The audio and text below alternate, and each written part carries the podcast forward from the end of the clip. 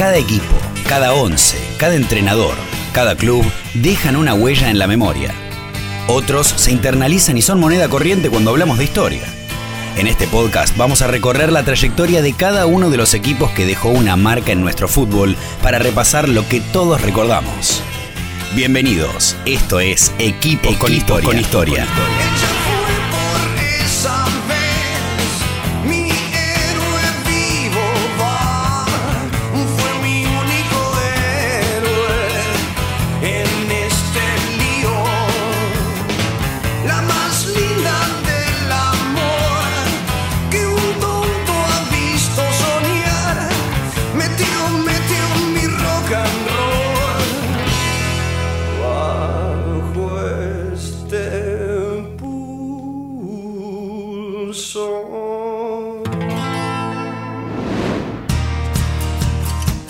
Todas las historias de amor tienen un comienzo. Y este es el inicio de la época más gloriosa de la historia geneise. El 27 de mayo de 1998, Bianchi aterrizó en la bombonera directo desde París para firmar un contrato que iba a entrelazar su corazón con los Geneises por el resto de la eternidad. En su primera conferencia de prensa, de las cuales no hay registros audiovisuales, pero sí escritos, dijo, fiel a sus características, Prometer salir campeón sería hacer demagogia y yo nunca fui demagogo. Vamos a estar peleando arriba.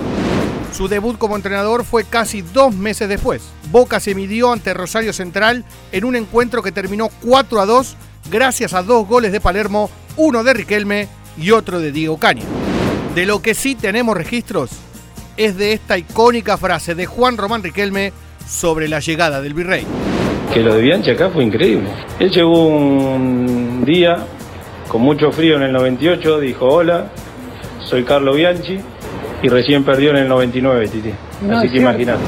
Tan literal y gráfica es la expresión de Román que Bianchi obtendría la apertura 98 de manera invicta. 13 partidos ganados, 6 empatados y 9 puntos de diferencia con Gimnasia y Esgrima La Plata, su principal perseguidor. Yo creo que cuando uno se pone a pensar que hubo cinco campeones solamente que salieron invictos en toda la historia del fútbol argentino, no teníamos que dejar pasar la ocasión y estar a la altura de lo que había demostrado Boca en todo el campeonato. Ya con el primer título bajo el brazo, el virrey sería fiel a su premisa de no ser demagogo y tomaría la primera decisión polémica, no contar con Claudio Polcanigia. Le expliqué bien cómo son las cosas, en donde yo tengo dos jugadores confirmados, como son Guillermo Barros Esqueloto y Palermo, y donde tengo cinco chicos que creo que también yo tengo obligación de depositar la confianza que he depositado hasta ahora.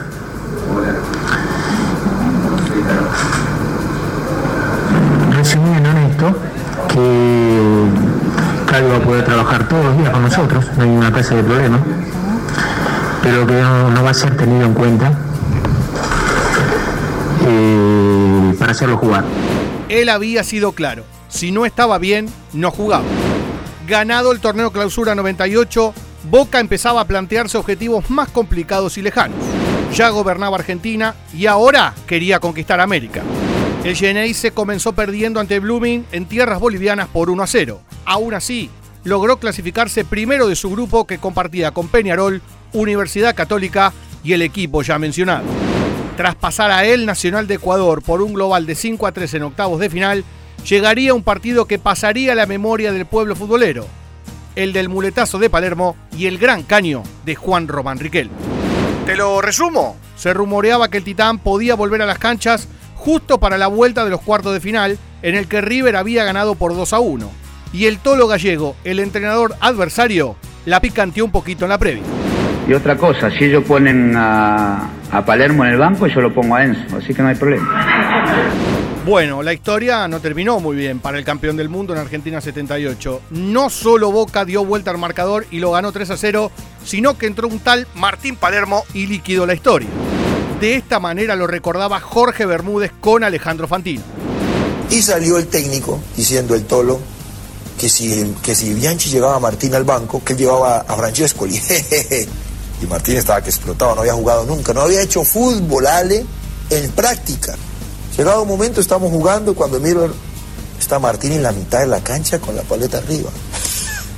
Explotó la bombonera. Y, y por favor. Como un gol. Y yo miro a Carlos y Carlos agarra el peine. se pone su corbata como diciendo voy a disfrutarlo. Yo miré al lado mío, ¿en serio? Entró Martín, tocó dos pelotas, una pelota tocó. Le tiran el balón, la para, hace movimiento con esa dificultad, Berizzo retrocede porque no le sale y Martín le dice, toma para vos, Tolo. Boca terminaría campeonando en aquel torneo continental al vencer 4 a 2 en los penales al Palmeiras después de haber terminado 2 a 2 en el resultado global.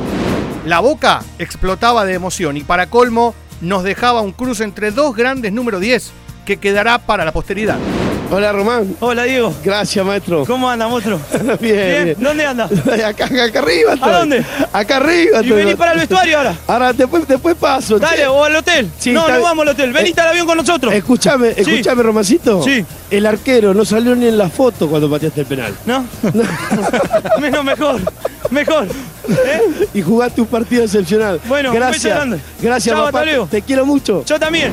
Pero claro, cuando parecían que los escollos se superaban y se superaban, siempre llegaba uno más difícil. Ahora el equipo del Virrey, el por entonces campeón de América, el conquistador de la tan ansiada Copa Libertadores, debía medirse nada más y nada menos que ante el Real Madrid en la extinta Copa Intercontinental. A priori, dos rivales muy desiguales, pero Martín Palermo sabe que tenían una oportunidad. Teníamos un equipo enfrente muy poderoso, con jugadores a nivel mundial importantísimo, pero que obviamente nosotros estábamos muy seguros, muy convencidos de lo que nos jugábamos y bueno, que nosotros en el túnel estábamos cara de perro, era no había sonrisa, no había nada y, se sentían los, los tapones en el piso y ellos como que parecería como que estaban quizás tomando el partido eh, más tranquilo y nosotros nada, salimos a comerlo desde el primer minuto. El resultado final, victoria para el equipo argentino por 2 a 1, gracias justamente a dos tantos del eterno goleador Geneise. Llegaba el 2001, consumadas las hazañas continentales y del mundo, más el torneo Apertura del 2000, Boca debía revalidar todo lo obtenido. Bueno, en gran parte lo hicieron, ya que lograron algo inédito en la historia moderna al alcanzar el bicampeonato de América y derrotar a Cruz Azul por penales en la bombonera. Ganaron 1-0 de visitante, perdieron por el mismo marcador de local y Carlos nos enseñaba que este equipo también sabía sufrir. Tenemos jugadores que no estaban al 100% y bueno, lo vimos en el campo de juego, pero afortunadamente sacaron fuerzas de donde tal vez uno no sabe qué hay y, y pudieron mantener un resultado que tal vez al final podíamos haber logrado un empate. Otro que demostraba mucha felicidad era Oscar Córdoba. Tal vez hasta aquel momento el mejor arquero de la historia de Boca para todos los hinchas yeneises. Disfruto lo que estoy viviendo porque es muy lindo, ¿verdad? Ser bicampeón de la Copa Libertadores son pocos, ojalá la gente de Boca se sienta muy orgullosa de- del grupo humano que tiene y que siga queriéndose a su equipo toda la vida. El equipo de la Ribera culminaba su participación teniendo a dos delanteros por afuera como máximos goleadores. Guillermo Barros Esqueloto y Chelo Delgado marcaron cinco tantos cada uno. Tal vez aquello sea una gran demostración de lo expresado por Carlos Bianchi. Sin embargo, todas las historias tienen un final, algunos consensuados.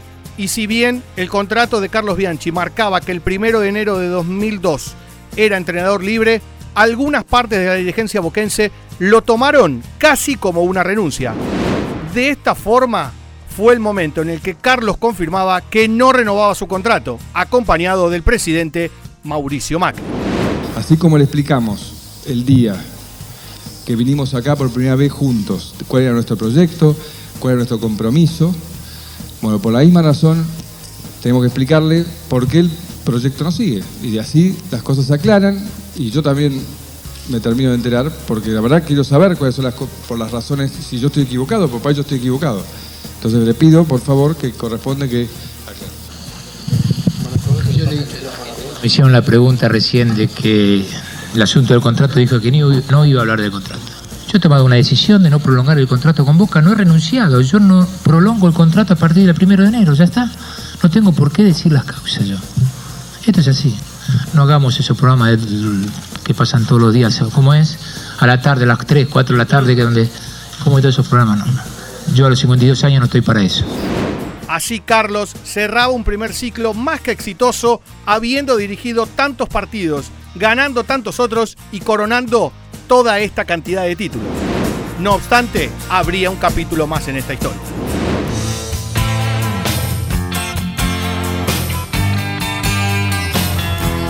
Equipos con Historia es una producción de Hernán Sisto, Facundo Ordóñez y Brian Bustos. Gracias por acompañarnos y nos reencontramos en el siguiente capítulo.